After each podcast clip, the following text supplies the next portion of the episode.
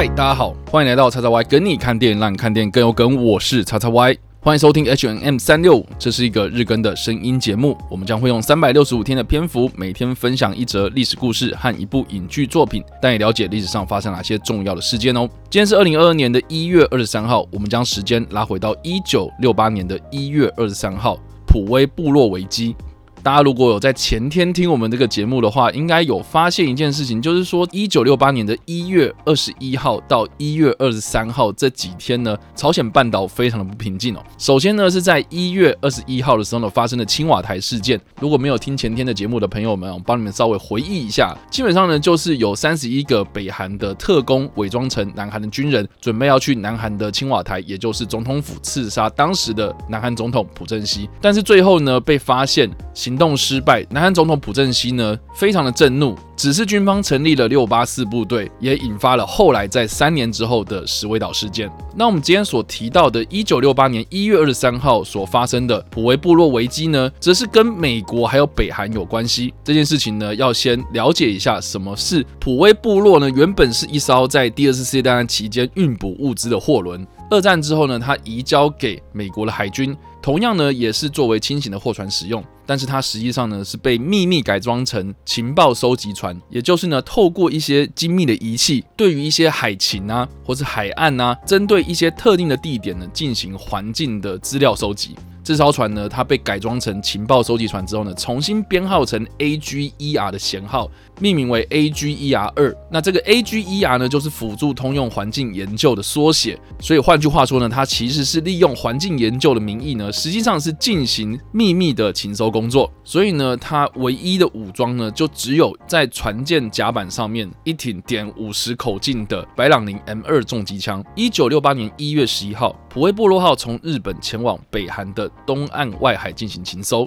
在距离海岸大约十二海里的地方呢，被北韩的船只总共一艘潜艇、四艘鱼雷快艇追击。普威部落号当下呢，试图要逃离，但是呢，被指示不管发生任何事情都不能使用武装抵抗的情况下呢，遭到逮捕。由于在这个追击的过程之中呢，普威部落号不听从指示，随即就遭到了北韩方面的船只武器的扫射，造成了船长和几名的船员受伤，其中一名船员死亡，总计船上的八十二人遭到了逮捕。就在冲突发生之后呢，普威部落号被北韩拖到了元山港。更尴尬的是呢，正巧在前三天才发生的青瓦台事件，让朝鲜半岛情势十分的紧张。为了避免酿起过去像是韩战这样子的一个热战，美国在越战吃紧的情况之下呢，当然希望避免。朝鲜半岛再次的发生战争，因此呢，对南韩这个小兄弟说啊，拜托，请你冷静。在这个情况之下呢，我们必须要用外交的手段呢来解决这个危机。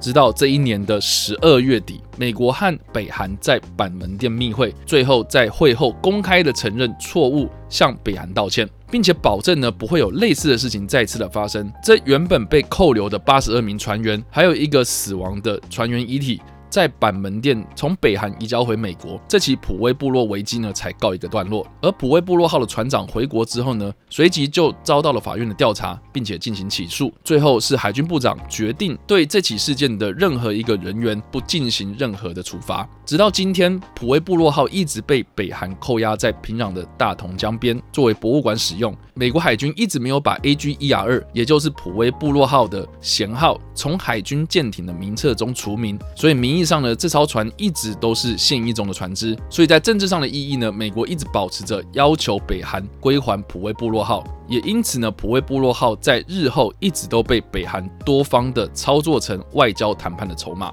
而有关普威部落危机的影视作品相当的少，我认为呢，这应该是美国不愿意面对的事实，也想要把这件事情在后续冷处理。但是影射普威部落危机的影视作品相当的多。在一九六零年代非常知名的经典科幻电视影集《星际争霸战》，或是在台湾被翻译成《星舰迷航记》。在一九六八年第二季的第三集的剧情之中呢，描述主角寇克舰长他所指挥的企业号，因为违反星际联邦的命令，进入到罗木兰帝国的领域，随即呢船员遭到了扣押。这种情节的安排呢，就是参考自普威部落危机，只是说故事的剧情从原本的地球船只改成可以在星际之间穿梭的太空船。好了，以上呢就是我们今天所介绍的历史事件普威部落危机，以及我们所推荐的影视作品《星际争霸战：企业号危机》。不知道大家听完这个历史事件之后有什么样的想法，或是你有没有看过这次我们所推荐的影集呢？都欢迎在留言区帮留言，或是在 YouTube 首播的时候来跟我们做互动讨论哦。那当然呢，如果你喜欢这部影片或者声音的话，也别忘了按赞、追踪我们脸书粉丝团，订阅我们 YouTube 频道、IG 以及各大声音平台，也别忘了在 Apple Podcast 和 Spotify 上呢留下五星好评，并且利用各大的社群平台推荐和分享我们的节目，